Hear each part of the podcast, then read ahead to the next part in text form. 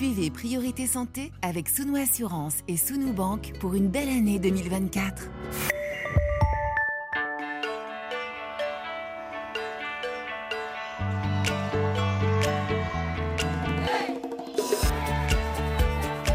Priorité Santé. Chantal Laureau. Bonjour, bienvenue dans Priorité Santé. Ulcère de Buruli, bilharziose, filariose lymphatique, maladie du sommeil ou lèpre, ces maladies font partie des 21 MTN, les maladies tropicales négligées, recensées par l'OMS, l'Organisation mondiale de la santé, et qui touchent plus d'un milliard de personnes sur la planète. Ces maladies sévissent la plupart du temps dans les zones où l'accès à des services de santé de qualité, à l'eau potable et aux moyens d'assainissement est difficile. Alors quels sont les caractéristiques de ces maladies Comment les prévenir Est-il possible de les éradiquer Où en est la recherche Existe-t-il des progrès dans la prise en charge de certaines de ces pathologies Autant de questions pour nos invités. Laurent Marcelier, bonjour. Bonjour à toutes et à tous. Vous êtes directeur de recherche à l'INSERM au sein de l'Université d'Angers-Nantes. Docteur Wilfried Moutombon-Kalonji, bonjour. Bonjour madame. Vous êtes chef des opérations cliniques de la RDC pour DNDI, une ONG de développement de médicaments pour les maladies tropicales négligées, ONG basée à Genève. En ligne avec nous, docteur Philippe Solano, bonjour. Bonjour, bonjour. Vous êtes directeur de recherche à l'IRD, l'Institut de recherche pour le développement à Montpellier, et directeur de l'unité de recherche Intertrip qui associe IRD et CIRAD. En fin d'émission, Thierry Perrard, directeur du département national de référence en immunohépathologie et sang rare à l'EFS, l'établissement français du sang, nous parlera de la troisième édition de la semaine de sensibilisation aux groupes sanguins rares. Priorité Santé sur RFI. Docteur Philippe Solano, qu'est-ce qu'une maladie tropicale négligée? Pouvez-vous nous en donner euh, la définition ou les caractéristiques? Alors, pour essayer de faire simple, euh, les maladies tropicales négligées euh, devraient peut-être s'appeler les maladies des populations négligées. Des, déjà, on comprend assez vite euh, ce à quoi on s'adresse. C'est donc un ensemble de 21 maladies euh, transmissibles pour la plupart, qui sont dues à un ensemble d'agents pathogènes, que ce soit des virus, des bactéries, des parasites. Certaines sont transmises par des insectes vecteurs, d'autres peuvent être transmises directement. Et euh, voilà, ce sont des, maladies qui affectent donc surtout ces populations euh, les plus vulnérables de la planète, qui ont, comme vous l'avez très bien dit en introduction, euh, comme caractéristique commune d'avoir un accès difficile aussi à un système de soins de qualité. Et euh, c'est pour ça que euh, c'est un, une autre caractéristique, c'est aussi évidemment d'être des maladies qui ne font pas l'actualité et pour lesquelles peut-être il est, il est plus difficile d'avoir de l'intérêt euh, de tous les partenaires pour, lutter et faire en sorte que la santé de ces populations négligées puisse s'améliorer. Alors, il y avait euh, jusqu'à très récemment euh, 20 maladies euh, tropicales négligées. On en a ajouté euh, en décembre une 21e, le NOMA. Pourquoi? Alors, le, NOMA, moi, je, ne suis personnellement pas un spécialiste, mais c'est voilà une maladie qui, qui, combine toutes les caractéristiques euh, de ces maladies négligées. Euh, on rapporte des, centaines de milliers de cas hein, de ces maladies. C'est une maladie, si vous voulez, qui, déforme euh, le visage, notamment des enfants jeunes, et euh, elle existe a priori à peu près partout dans le monde, en Afrique, en Asie, en Amérique latine, et euh, elle est due à un ensemble en fait de, euh, différents pathogènes, et, évidemment, vous pouvez imaginer les, les effets absolument dramatiques hein, sur sur ces enfants et, et donc la difficulté de, euh, de, prendre en charge cette, cette maladie. Quel est le panorama de l'élimination des 21 euh, MTN selon la feuille de route de l'OMS Oui, alors on a effectivement la chance d'avoir cette feuille de route. Euh, c'est une chance parce que ça permet de donner un cadre, d'accord, et d'avoir des objectifs pour chacune de ces maladies. Euh, on a donc des objectifs pour chaque maladie qui sont soit de contrôle de cette maladie, soit d'élimination, soit d'éradication, chacun de ces termes ayant d'accord, un, sens très très très précis. pour vous donner l'exemple de l'éradication, seules deux maladies sont concernées, c'est le pian et la draconculose ou le ver de Guinée, parce que une fois qu'on a atteint l'éradication, ça veut dire qu'on est sûr qu'il n'y a plus aucun cas et qu'on peut même arrêter euh, le travail de surveillance. à, l'inverse, hein, euh, si on doit parler d'élimination, on peut parler de la trypanosomiase humaine africaine, par exemple, dont l'objectif est vraiment l'élimination, ça veut dire interruption de la transmission à l'horizon 2030, donc zéro nouveau cas. Mais là, il y a encore beaucoup de travail, euh, puisque certains pays ont réussi à faire en sorte de ne plus avoir de cas ou presque. On pourra en parler tout à l'heure si vous le voulez, mais il reste du travail pour s'assurer qu'il ne puisse pas y avoir de nouvelles transmissions, en particulier lorsqu'il y a peut-être des réservoirs animaux, lorsqu'il y a des insectes vecteurs, etc. Euh, il y a aussi des, maladies euh, pour lesquelles l'ambition est, simplement de, euh, de, de, faire moins de qu'il y ait moins de malades. Oui, absolument. on commence à, voir hein, dans ce panorama que finalement les succès contre ces maladies sont à des niveaux différents. si on prend d'autres exemples, prenons la maladie de Chagas en Amérique latine, qui est la cousine de la trypanosomiase africaine. Hein, ou prenons l'exemple des leishmanioses. Euh, ces maladies, euh, en fait, pour les leishmanioses, sont encore dans le monde entier, y compris en Europe d'ailleurs, hein, et euh, elles sont dues à une telle variété d'agents pathogènes, elles affectent tellement de gens qu'on sait qu'elles ne sont pas éliminables tout de suite. Donc, on, essaye de faire baisser ce qu'on appelle le fardeau de la maladie sur les populations, ben voilà, par la recherche, par la lutte contre ces maladies et, par, euh, des actions qui visent à dépister les malades, à, euh, empêcher la transmission par les vecteurs et bien, bien sûr à soigner lorsque lorsqu'on ne peut plus faire autrement. Docteur euh, Mutombo Kalonji, pourquoi la maladie de Chagas est-elle peu reconnue et peu diagnostiquée? Ok, euh, merci pour euh, la question. Peut-être une précision que j'aimerais donner. Je travaille plutôt dans la trypanosomiase humaine euh, africaine, qui est une causée par, c'est un peu le même, disons le même groupe de parasites, c'est le trypanosome. Mais alors la maladie de Chagas, elle est plutôt en Amérique latine. Et je pense, c'est comme M. Soleno l'a dit, elles font partie de ce bloc des maladies tropicales négligées pour les raisons qu'il a évoquées. Voilà.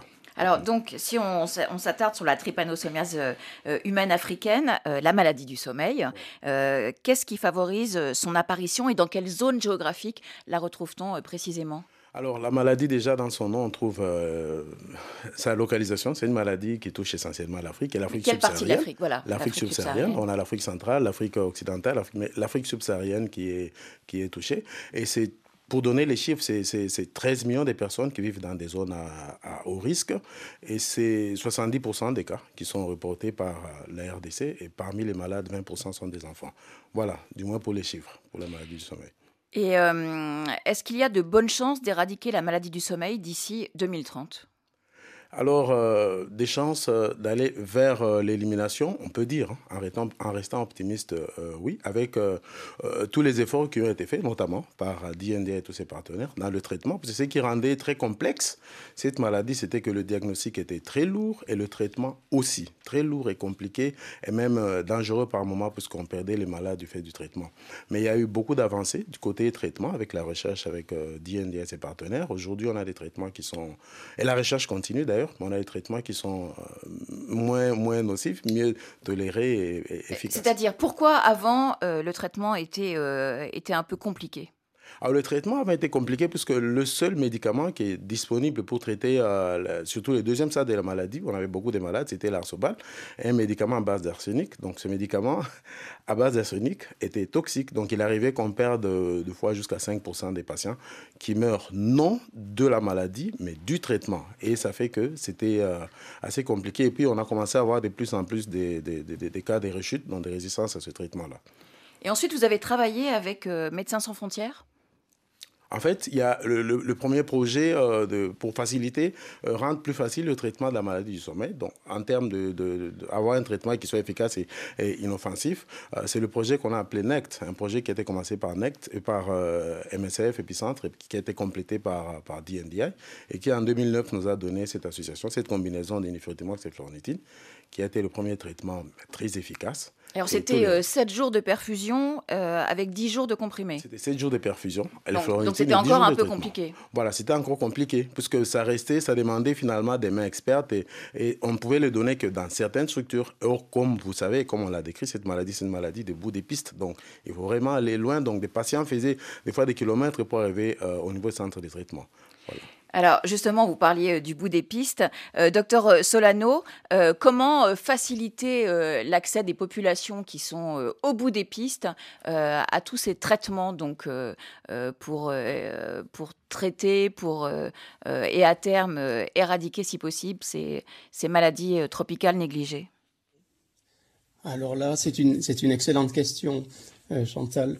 Je vous remercie de la poser. Je pense qu'il y a des questions dont là, qui sont plus simples à poser euh, par rapport à leur réponse. Euh, la réponse est compliquée, vous vous en doutez, euh, parce qu'il y a tellement de, de challenges associés à, à cet accès, c'est-à-dire comment aller chercher les derniers malades du bout de la piste là où ils sont. Ben, vous voyez déjà, il faut être actif. Et il faut, en, étant actif, ça sous-entend qu'il faut des moyens, des moyens humains, des moyens financiers, des compétences particulières pour être capable de, de dépister ces maladies, de les, de les diagnostiquer correctement. Euh, on salue aussi nos, amis de DNDI qui euh, ont pu continuer d'investir dans des nouveaux traitements pour ces maladies euh, qui affectent donc les gens qui sont au bout de la piste. Et voilà, on aimerait. Vous, vous, savez, la lutte contre la trypanosomiase, elle arrive à un moment aujourd'hui où on n'est pas loin de ce qu'on appelle une success story, c'est-à-dire que le nombre de malades a vraiment réellement diminué grâce aux efforts combinés de la recherche, des programmes nationaux qui vont euh, euh, qui, sillonnent euh, dans des conditions souvent très très très compliquées la brousse et, tout leur pays pour aller dépister ces malades. Et voilà donc le il y a aussi, vous vous en doutez, des questions de problèmes d'accès liés à des, à des situations de sécurité, à plein de choses comme ça. Donc, euh, je pense que si on veut que cette success story aille au bout, il faut vraiment qu'on reste tous ensemble impliqués. Euh, et, et, et, malgré le fait que ce ne sont pas des, euh, des secteurs qui vont rapporter de l'argent, on le comprend. Hein, on, voilà, on lutte contre des maladies négligées juste pour ben, essayer d'améliorer de, la santé euh, de ces populations. Et on, on, souhaite vraiment que tout le monde nous y aide et qu'on puisse rester mobilisés tous ensemble pour arriver euh, à cette success story. Mais comment la maladie du, du sommeil se manifeste-t-elle? Quels sont les, euh, les premiers symptômes? Peut-être je vais laisser mon, mon, mon collègue Wilfried vous en parler car c'est vraiment son, son domaine d'excellence. Alors, docteur Wilfried Mutombo. Ben, au début, euh, cette maladie, euh, les, symptômes qu'elle présente, c'est comme, euh, c'est comme un paludisme, puisque nous sommes dans des zones impaludées, ça va être la fièvre. Parce qu'on est, on est piqué par la mouche tsetse. On est piqué par la mouche tsetse, c'est le vecteur qui transmet la maladie. Dans des zones plutôt humides? Oui, alors la mouche, oui, la mouche, elle vit dans des zones humides, où il y a de l'humidité, où il y a de la chaleur et où il y a une activité humaine. Et c'est comme ça que, voilà, ça va être toutes ces personnes qui ont des activités autour de de ces zones-là, qui vont être des pêcheurs ou des agriculteurs ou des gens qui vont faire le ruissage de manioc. Bon, voilà. Donc, c'est des populations en général rurales. Et quand ces populations sont piquées par des mouches, elles vont développer euh, la maladie. Au bout de combien de temps? Ouais, mais alors ça dépend. Ça, prend, ça peut prendre 6, mois à 12 mois. Euh, voilà. Et quelles sont les, différentes étapes Alors au début, ça commence par des fièvres. On a de fièvre, on a de céphalée. Et puis bon, il y a, euh, au point des piqûres, il y a ce qu'on appelle les champs de d'une réaction locale au niveau de la peau. Mais il faut le dire qu'en Afrique, on ne fait pas trop attention à cela parce qu'on est habitué à être piqué, par toutes sortes d'insectes. voilà, on ne fait pas trop attention à cela. Et puis ça passe. Et puis après, bon, voilà, c'est la fièvre qui va commencer. Et puis après, c'est des céphalées. Et puis après, on va avoir des ganglions, surtout au niveau du cou, qui vont être engorgés. Et puis bon, une grosse rate, un, gros foie, bon voilà. Donc, ça s'apparente vraiment pas paludisme. Et, bon, et le sommeil, puisqu'on l'appelle la maladie du sommeil. Alors, la maladie va évoluer. Et puis ce qui arrive souvent, euh, quand elle n'est pas diagnostiquée à temps, puisque bon, beaucoup des gens, euh, ça c'est un peu d'expérience, hein, ils vont aller consulter. Et bon, dans le centre on ne pense pas à la maladie du sommeil, on va faire un traitement contre le, la, la, malaria, donc le, paludisme plusieurs fois. Maintenant, quand la maladie évolue et ces parasites vont traverser et passer dans le système nerveux central. Et dès qu'ils passent dans le système nerveux central, les signes neurologiques apparaissent. Alors ces signes, ils, vont, ils sont de tous ordres. On a des troubles moteurs, des troubles de coordination, quelqu'un va commencer à trembler, quelqu'un va avoir des convulsions, enfin toutes sortes de troubles moteurs. On va avoir des troubles sensitifs, on va avoir des troubles euh, d'élocution, et puis après, bon, euh, des troubles de sommeil. Et vous avez des gens qui, qui dorment euh, beaucoup, et souvent, ça, c'est très évocateur, mais là, la maladie est déjà au niveau du système nerveux. Parce qu'on peut tomber du, du sommeil au coma. On peut tomber dans le coma ensuite. Ouais, mais non, non, pas, non, pas en sommeil. Non, c'est une maladie chronique. Elle évolue, elle évolue, et puis bon, au bout du compte, elle finit par ce qu'on appelle une cachexie terminale. Voilà, la cachexie terminale, bon, voilà, le malade, il est amaigri, il est amoché, puisqu'en fait, il est dénutri, il ne mange pas, et puis bon, voilà, c'est une maladie chronique, donc il finit dans ce tableau-là où le malade est très maigre et il meurt s'il n'est pas traité. Donc, euh, il est impératif de traiter, sinon. Oui, absolument, c'est une maladie mortelle. Si vous n'êtes pas traité, vous mourrez plus tôt on traite, mieux ça vaut. Puisque ceux qui sont traités au premier stade, eh ben, c'est bien, ils guérissent sans problème. Mais au deuxième stade, il y en a qui vont guérir, mais en gardant des séquelles, puisque le cerveau a été touché. Et eh ceux, eh ben, ceux qui ne sont pas traités, ils décèdent. Alors, on a parlé de, traitement, mais docteur Solano, euh, est-ce que ça veut dire aussi que l'éradication de la maladie passe par l'élimination euh, des mouches tsetse Alors, effectivement, euh, comme toute maladie transmise par un vecteur, euh, si on arrive à éliminer localement le vecteur, pour le coup, on n'a plus de transmission. Donc ça, c'est une voie intéressante. D'ailleurs, euh, c'est probablement aussi ce qui fait notre force à tous euh, en ce moment, c'est que on a réussi à mettre en œuvre des approches combinées, d'accord, dans les foyers où il reste de la transmission. C'est-à-dire qu'en même temps qu'on va faire le diagnostic et le traitement des malades, on élimine la mouche Enfin, on élimine, ou en tout cas, on n'arrive pas à l'éliminer partout, on est d'accord, et, certaines, certaines zones sont particulièrement difficiles d'accès. On peut penser aux zones de mangrove de Guinée ou aux zones d'Afrique centrale dans certains pays dans lesquels il n'y a pas de route. Donc, vous comprenez, c'est l'idée, c'est de vraiment faire les choses ensemble, dépister, diagnostiquer, traiter les malades et lutter contre le vecteur pour arrêter la transmission. C'est vraiment cette combinaison qui fait qu'on peut être efficace. Et on lutte avec des insecticides, avec euh, des protections euh, sur, sur les, des vêtements, des, tissus? Pour la mouche tsetse la trypanosomiase, pas tout à fait. On, met, euh, on installe en brousse des petits morceaux de tissu bleu qui sont imprégnés d'insecticides en fait. Et on les place là où les populations vont, dans le cadre de leurs activités quotidiennes. Comme ça, elles sont protégées. En fait, les mouches tsetse sont attirées par ces morceaux de tissu. Elles vont s'y poser et elles meurent grâce à l'insecticide qui est dessus. Donc on arrive à protéger les populations de cette manière-là.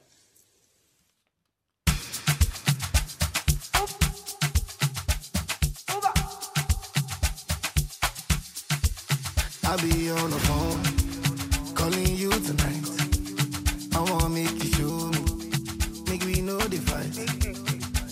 sleep alone. Wanna hold you tight, but I fool my eyes. But I'll be alright. Forever. On my laptop, on my, on my keto. On my sheet on. Say them go feel it. my laptop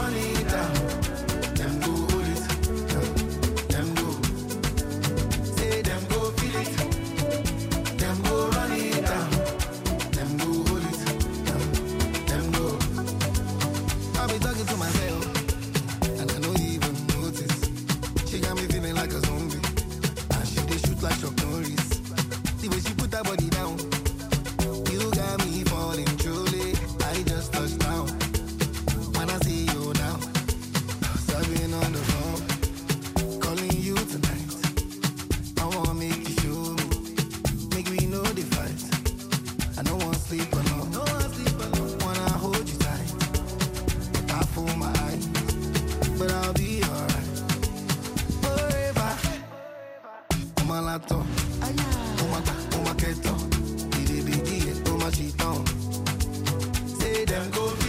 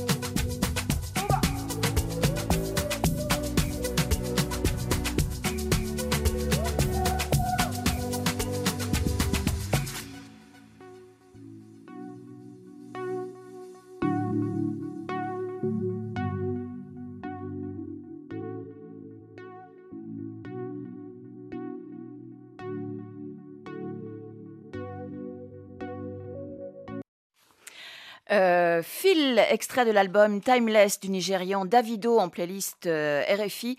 Vous écoutez Priorité Santé. On parle toujours des MTN à l'occasion de la Journée mondiale des maladies tropicales négligées avec euh, trois spécialistes, Laurent Marcelier, Philippe Solano et Wilfried Mutomba Kilonji.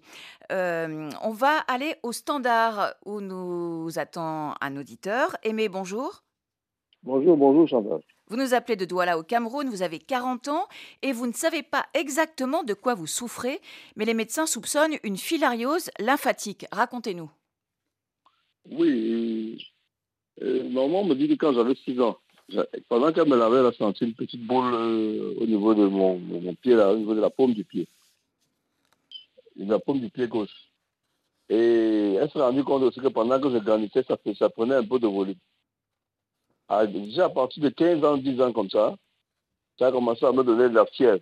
Ça me donnait de la fièvre. Quand, en fait, ce que j'avais remarqué, c'est que comme je jouais beaucoup, j'aimais le sport et que je jouais au foot, quand je me blessais sur le pied là, quand j'avais une blessure, une écorchure, ça, gonflait, ça me donnait de la fièvre. Et il fallait, quand il fallait soigner la blessure maintenant, et, et, en me donnant les antibiotiques et les anti-inflammatoires, ça baissait. Mais chaque fois que je me blessais, ça, ça gonflait. Aussi, le moustique me piquait. Quand les moustiques me piquaient beaucoup, ça, ça me gonflait, ça me faisait mal, ça me faisait la fièvre. Et j'étais un peu allergique aussi au ventilateur. Donc, euh, pendant que quand j'ai grandi, ça faisait que ça sentuait. à un moment donné, ça gonflait. On se disait qu'il y avait du puits à l'intérieur. Et on a sondé à l'hôpital, il n'y avait pas du puits. On a même complètement opéré pour essayer de vouloir racler ça. On a raclé, mais jusqu'à là, euh, après, ça gonflait toujours. En fait, tout, quand on sondait, ce qu'il y avait à l'intérieur, c'était seulement un liquide en eau, avec un tissu un peu blanc comme ça, là, un peu solide. Là. Et l'eau là pouvait couler, parce qu'on a opéré, ça pouvait couler pendant les un mois, parce qu'on avait mis les tuyaux à l'intérieur dans l'hôpital central. Là. Alors vous êtes, vous êtes retourné voir le médecin pour demander des, des médicaments? Bon, ils avaient parlé de, ils appelaient ça à l'hôpital central kyste. Après, à mes têtes, ils ont appelé fibrome.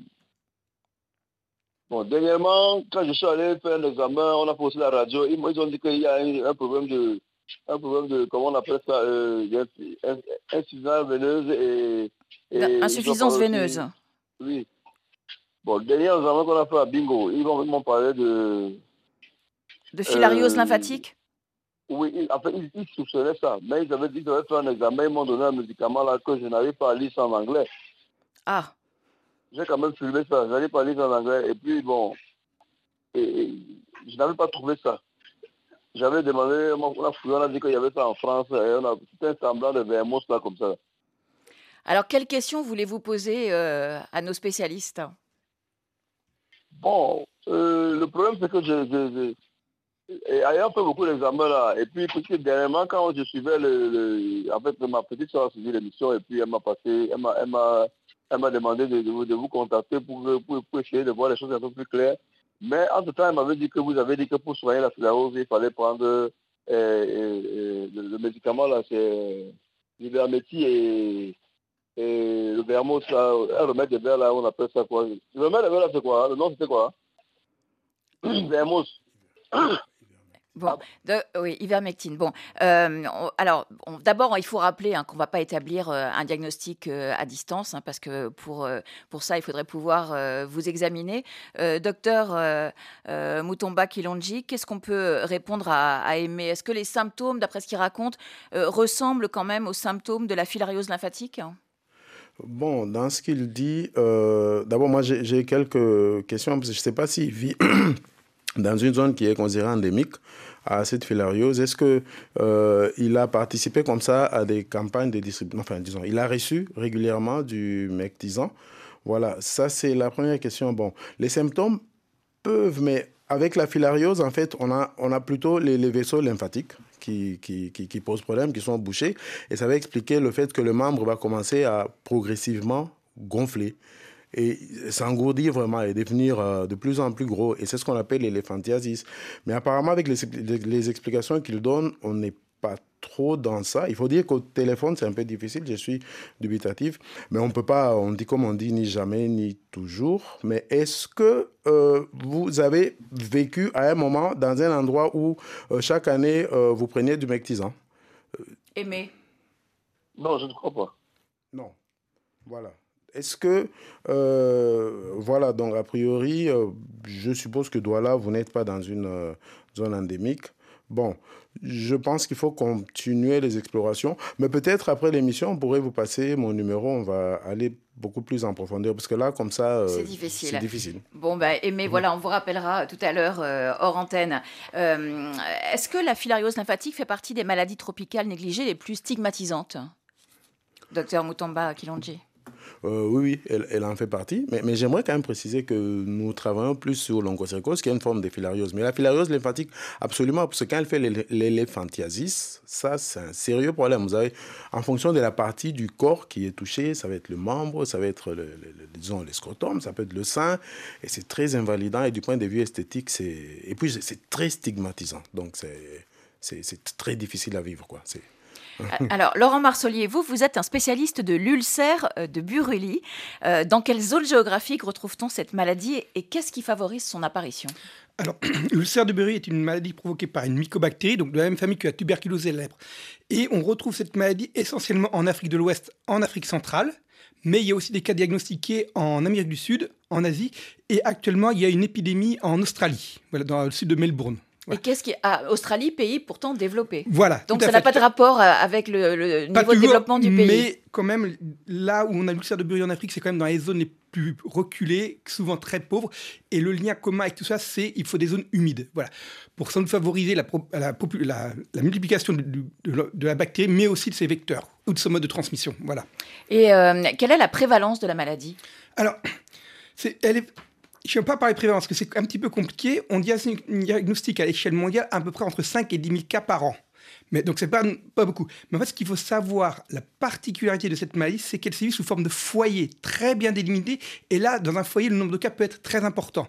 Par exemple, au Bénin, on avait eu dans un village, il y a quelques années, plus de 20% des enfants qui y étaient touchés.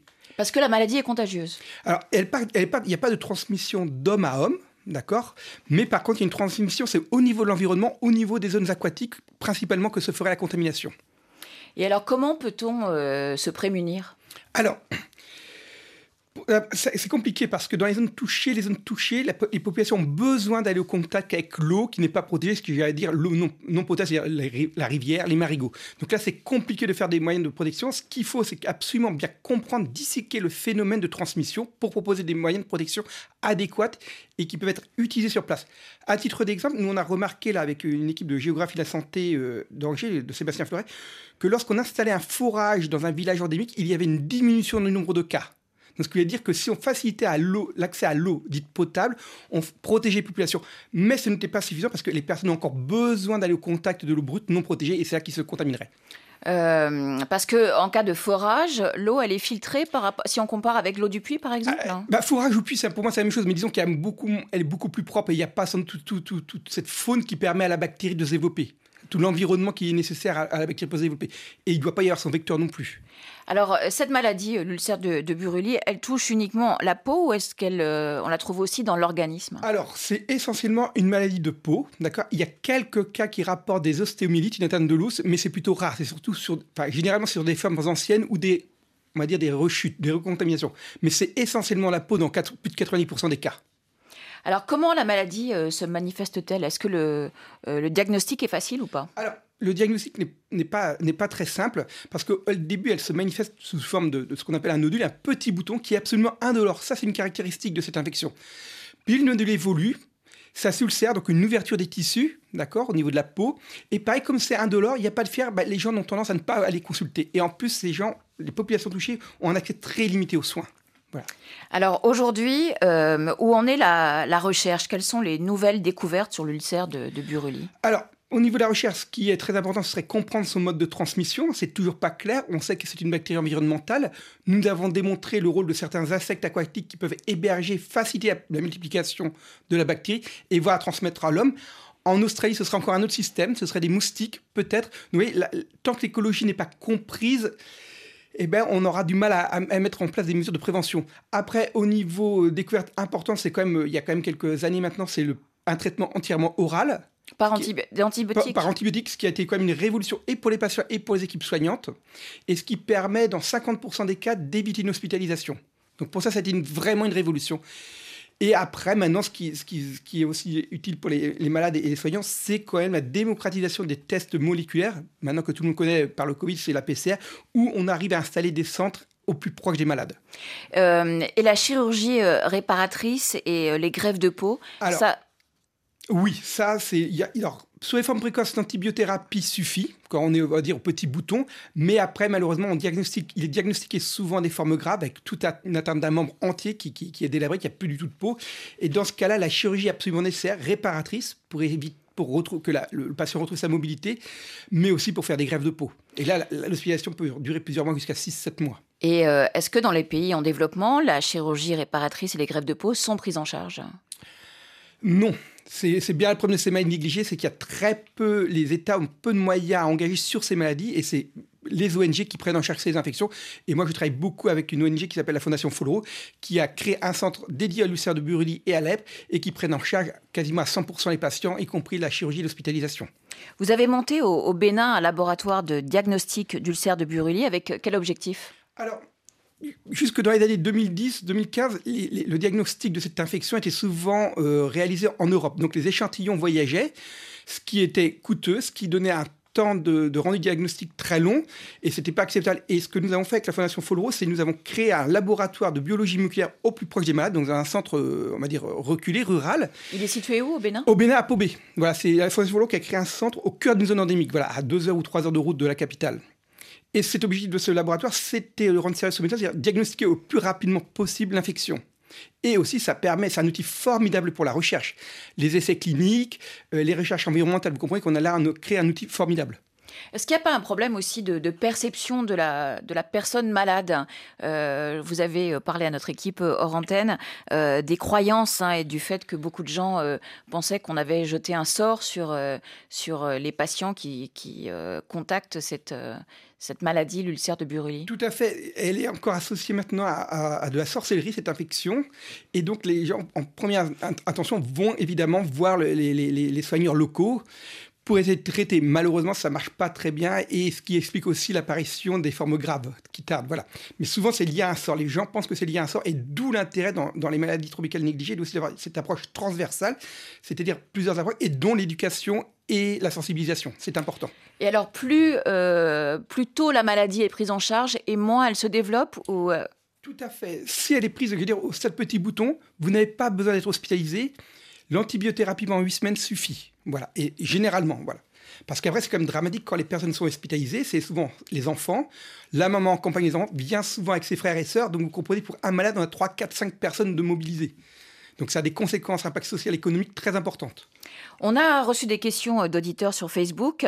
Euh, donc, deux questions pour vous, Laurent Marcelier. Amanda du Congo nous demande Peut-on guérir de la lèpre aujourd'hui? Alors, moi, je ne suis pas spécialisé, je ne suis pas médecin. Je tiens Et vous parliez de la fondation Raoul voilà, c'est pour ça que je vous pose la question. Mais je, je, je, suis un petit peu sensibilisé à travers cette fondation sur la lèpre. Oui, nous pouvons guérir de la... il est possible de guérir de la lèpre. Il y a une antibiothérapie qui existe, qui associe trois antibiotiques. Le traitement peut durer de 6 à 12 mois euh, selon les formes, mais là, je, je, ne suis pas spécialiste. Et si c'est pris de pré... enfin, au stade clinique précoce, les conséquences sont faibles. Par contre, le problème de la c'est un peu comme l'ulcère de Buruli. Eh ben, on a tendance à négliger ses plaies, à ne pas les consulter parce qu'on n'a pas accès au, au, au, service de santé, si bien que là, il peut y avoir des séquelles très importantes. Et là, c'est donc des, des, handicaps. On voit bien, euh, les, on a tous des, des photos dans, dans, le métro de la Fondation Follow avec les gens qui ont perdu les, leurs doigts ou la capacité de bouger leurs jambes. Voilà. Mais il y a un traitement qui existe. Et la lèpre est, est toujours une maladie qui fait peur? Oui, c'est quand même, ça touche beaucoup de connards, c'est quand même plusieurs centaines de milliers de cas par an. Euh, c'est très loin à guérir. Euh, oui, c'est toujours une maladie toujours inquiétante. Et, et, en plus, on commence à voir certaines, certains, dans certains cas des antibiorésistances. Parce que euh, 119 des, des, 122 pays d'endémie ont éliminé euh, la lèpre en tant que, que problème de santé oui, publique. alors il y a élimination, mais il faut avouer que ces dernières années, ce qui a été, il y avait une élimination de la lèpre par l'OMS on a baissé la garde et du coup on voit une recrudescence des cas et surtout il faut savoir que c'est une maladie qui évolue sur plusieurs années, dizaines d'années. Donc c'est pas parce qu'on l'a mis au jeu qu'il n'y a plus de patients à traiter, voilà. Donc il faut toujours rester ah, en ce moment oui, et on repart oui maintenant sur un on, prend, on fait très attention à la lèpre. Voilà. Euh, Laurent Marcelier, on a une autre question pour vous de Dadi à Kinshasa. En tant que soignant, je vois passer beaucoup de malades de l'ulcère du Buruli avec des patients qui se sont d'abord tournés vers la médecine traditionnelle. Quelles sont les dispositions de l'OMS pour lutter contre cette maladie et améliorer sa prise en charge dans des pays comme la RDC Alors, oui, d'ailleurs, c'est un pays où il y a beaucoup de cas de burulie. Donc, bah, les priorités de l'OMS, elles sont simples et logiques. C'est l'accès aux médicaments à tous. Donc, normalement, les États prennent en charge le traitement de l'ulcère de burulie, au moins l'antibiothérapie. Après aussi, il faut bien diagnostiquer, enfin, être sûr que le diagnostic clinique est bon, et ça, c'est vraiment par biologie moléculaire, donc euh, c'est par PCR, voilà. Et ça, c'est vraiment les deux priorités qu'il faut pour lutter contre cette infection. Et bah, le problème, c'est que souvent, ces gens sont, vivent dans des zones reculées. Bah, peut-être qu'il faut créer des, centres au plus proche des malades, au moins de diagnostic, parce que c'est quand même une maladie à évolution lente. Mais là, malheureusement, c'est pas l'OMS, c'est seuls les ONG qui, peuvent le faire. Et, sans ONG, bah, les maladies tropicales négligées seraient, il y aurait un désastre. Euh, docteur Mutombo Kalonji, euh, on a une question d'Ibrahim de Bukavu. En dehors de la prise en charge médicale, faut-il un suivi psychologique chez les patients qui souffrent d'éléphantiasis oui, absolument. Comme je l'ai dit, euh, c'est une maladie qui n'est pas facile à vivre puisqu'elle déforme quelqu'un. Ça fait qu'elle est très stigmatisante, oui. Ces personnes ont absolument besoin d'un d'un suivi psychologique. Euh, votre ONG euh, DNDI a mis au point un traitement contre l'onchocercose, la cécité des, rivières. comment et où attrape-t-on encore cette maladie tropicale? Alors, l'onchocercose, elle est transmise par, on, va dire simplement la, mouche noire. Hein. c'est les, les Similium damnosum, son nom scientifique, alors, qui vit tout près ou dans des rivières à courant rapide. Hein. Voilà. Et les populations, c'est même pour ça qu'on l'appelle c'est des rivières, puisqu'en fait, ces populations qui vivent dans les zones proches de ces rivières se font piquer. Et puis, euh, l'effet cumulatif de ces piqûres-là vont faire que ces populations vont développer la cécité des rivières. Alors, contre cette maladie, euh, il y a l'ivermectine le, qu'on donne en fait en, distribution euh, des, des, masses régulièrement, mais l'ivermectine tue les microfilaires, mais il ne tue pas le ver adulte en fait, qui est euh, voilà le, parents qui prend les microfilaires. Alors, nous sommes en ce moment en train de travailler, ça fait des années, sur des candidats médicaments macrofilaricides, et nous espérons que euh, voilà, nous, aurons, nous espérons, nous restons optimistes. Nous espérons que. Et, alors, pour trouver des nouveaux médicaments, vous avez besoin euh, de nouer des partenariats, enfin d'abord euh, d'être en liaison avec des industriels qui vont vous aider à commercialiser les médicaments. Comment ça se passe? Alors, déjà, nous faisons la recherche à but non lucratif et merci pour, pour, pour, pour, la question. Alors, ce que nous faisons, c'est que nous, faisons nous, nous, sommes sur un modèle alternatif où on implique les programmes de lutte, donc qui sont les ministères de la Santé. Nous impliquons les institutions de recherche, euh, nous avons des, des, agences de développement et nous avons les films pharmaceutiques aussi. Alors voilà, c'est DNDI agit en sorte de chef d'orchestre virtuel pour mettre tout ce monde ensemble pour qu'on arrive naturellement avec l'OMS, pour qu'on arrive euh, à avoir ces médicaments et après qu'on assure l'accès euh, de ces médicaments, enfin l'accès aux malades à ces médicaments. Merci euh, beaucoup à tous les trois d'avoir été nos invités. Laurent Marsolier, directeur de recherche à l'INSERM au sein de l'Université d'Angers-Nantes. Euh, Dr Wilfried Moutombon-Kalonji, chef des opérations cliniques de la RDC pour DNDI, donc ONG euh, de développement de médicaments pour les maladies tropicales négligées basée à Genève. Et Dr Philippe Solano, directeur de recherche à l'IRD à Montpellier. Dans un instant, on va parler de groupes sanguins rares, mais tout de suite, Zao de Sagazan, la symphonie des éclairs. Il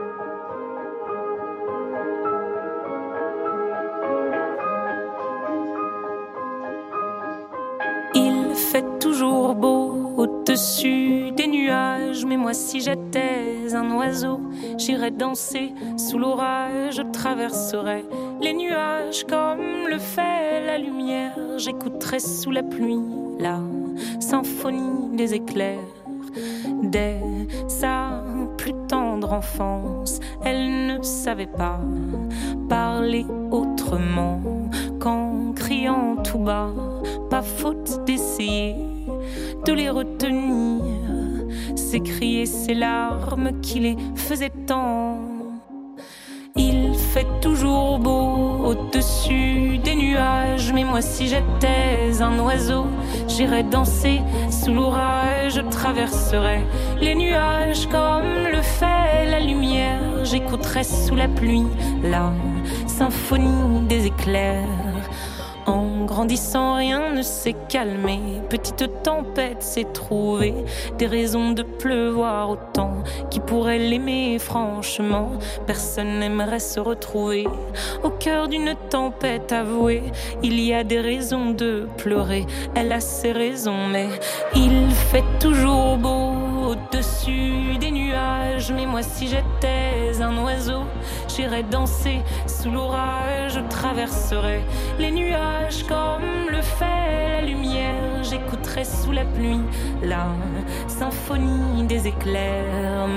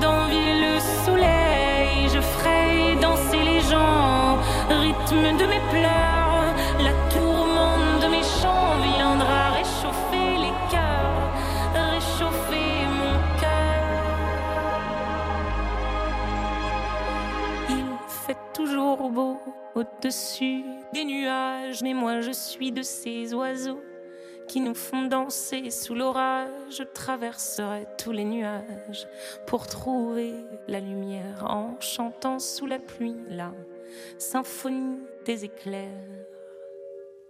La Symphonie des éclairs, Zao de Sagazan, cinq fois nominé pour les victoires de la musique qui se dérouleront à Paris le 9 février prochain. Thierry Perrard, bonjour. Bonjour Chantal. Vous êtes directeur du département national de référence en immunohématologie et sang rare à l'EFS, l'établissement français du sang. Euh, vous êtes également directeur de recherche à l'Institut national de la santé et de la recherche médicale, l'INSERM Paris-Cité, sur la recherche de nouveaux groupes sanguins rares. Alors d'abord, euh, qu'est-ce qu'un groupe sanguin rare? C'est une très bonne question. C'est un petit peu compliqué. Je vais essayer de vous expliquer avec quelques mots simples. On connaît tous les groupes sanguins A, B, ABO, Rhésus plus, Rhésus moins. En fait, il ne s'agit que de quelques marqueurs qu'on appelle des antigènes. Par exemple, quand vous êtes A Rhésus positif, ce ne sont que deux marqueurs. Mais la liste, en fait, est bien plus longue puisqu'on compte une succession de près 400 marqueurs supplémentaires qui peuvent être présents ou absents. Et parmi ces marqueurs, euh, certains sont retrouvés chez plus de 99% de la population. Mais quand ils sont absents, c'est ce qu'on appelle un groupe sanguin rare. Et vous dites qu'il n'y a pas de donneur universel. Pourquoi? Alors effectivement, on pense souvent que le groupe sanguin O résus négatif est universel. Ce n'est pas vrai, il n'y a pas de donneur universel, ce qui ne veut pas dire que ce ne sont pas des dons très importants, hein, puisque les dons les dons ORH négatifs sont les plus adaptés en cas d'urgence, mais ce n'est pas un groupe sanguin rare puisque ça représente à peu près 7% de la population générale, alors qu'un groupe sanguin rare, par définition, la fréquence est inférieure à, euh, à 1 sur 250, c'est-à-dire inférieure à 4 sur 1000. Alors comment est née cette légende de donneur universel? C'est une bonne question. Je pense qu'on a toujours été tenté de trouver le remède universel. Euh, en fait, c'est c'est parce que c'est la moins mauvaise des solutions en cas d'urgence vitale. Voilà pourquoi on, pense que c'est euh, un donneur universel. Alors, combien de personnes euh, en France ont un groupe sanguin rare et sont euh, répertoriées chez vous? Alors, on estime qu'il y a à peu près un million de personnes qui auraient un groupe sanguin rare en France, donc ce qui est considérable. Et nous n'en connaissons qu'à peine 20 000. Donc, c'est uniquement la partie émergée de l'iceberg.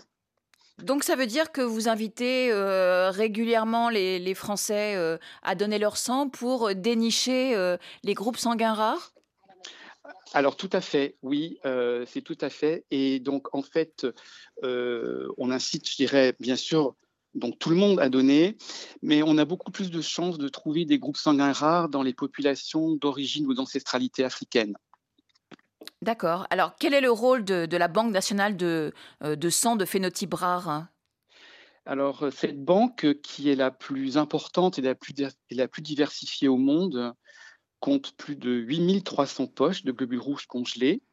Et son rôle est d'assurer au quotidien la sécurité de tout patient à n'importe quel endroit en France qui présente un groupe sanguin rare. Et quand fait-on appel à vous, par exemple? Alors on peut faire appeler à nous, par exemple, euh, quand on a un patient qui doit être transfusé ou quand on a une femme qui vient d'accoucher, qui a eu une hémorragie ou dans toute autre circonstance, dans des dans traitement d'anémie. Et quand la personne présente un groupe sanguin rare, eh bien, nous sommes contactés pour trouver le sang, le donneur qui va être le plus adapté au contexte. Je crois que vous intervenez aussi pour les transfusions de drépanocytose, ça veut dire les... cette maladie qui touche, j'imagine, pas mal la, diaspora africaine alors tout à fait, euh, nous intervenons régulièrement euh, pour traiter des malades souffrant de drépanocytose. Alors pourquoi? Parce que comme je vous l'ai dit tout à l'heure, euh, on, trouve, on, trouve, un nombre assez important de groupes sanguins rares en Afrique et donc chez les personnes d'origine africaine, parce que certains de ces groupes rares ont conféré un avantage sélectif euh, par rapport en particulier à la malaria. Si je prends l'exemple du groupe sanguin Phi A-B-, qu'on appelle également Phi nul, eh bien ce groupe sanguin qui est tout à fait exceptionnel chez les Européens et très fréquent chez les Africains, on monte à presque 100% à l'équateur, et c'est une protection très efficace contre l'infection en fait par le Plasmodium vivax, donc par la malaria de type vivax. Il nous reste 30-40 euh, secondes. Comment organisez-vous des échanges ou euh, une coopération avec d'autres hôpitaux? Alors, euh, nous sommes en lien étroit avec les autres hôpitaux, mais que ce soit en France, mais également à l'étranger, puisque nous sommes amenés à exporter régulièrement du sang rare, y compris très loin, hein, comme en Australie ou au Japon ou aux États-Unis. Eh merci beaucoup euh, Thierry Perrard euh, d'avoir été euh, en ligne avec nous. Je vous souhaite une bonne journée. Priorité santé touche à sa fin. Merci à toute l'équipe qui m'a aidé à préparer l'émission en coulisses. Damien Roucou, Talim Pouo et Louise Calédec. Merci à Didier Bleu à la réalisation et à Laurent Hérault au standard. Demain, nous parlerons des enfants à haut potentiel qu'on appelle communément les enfants HPI. Si vous avez avez des questions ou envie de témoigner dans l'émission, n'hésitez pas à nous contacter sur Facebook ou à nous appeler au 33 1 84 22 75 75.